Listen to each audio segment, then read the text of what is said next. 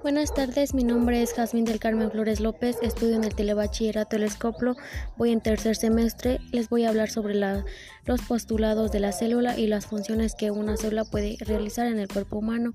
Hay tres postulados de la célula, que es el citoplasma, ya que es la intracelular dentro de la célula, que sostiene todos los organelos, y la membrana plasmática es la envoltura de la célula que limita lo, intracelular y el tercer postulado es el núcleo, que es el lugar donde la, lo almacena la información hereditaria de la célula y donde se controlan y construyen todos los procesos. Los seres humanos tienen trillones de células que se, que se organizan para componer estructuras complejas como los tejidos, por ejemplo los músculos y la piel o los organismos y pueden hacer copias de sí mismos. Todos los seres vivos están compuestos de células, aunque a menudo se consideran la unidad, la, la unidad más pequeña de un organismo vivo. Las células humanas tienen una membrana celular que mantienen unidos los contenidos.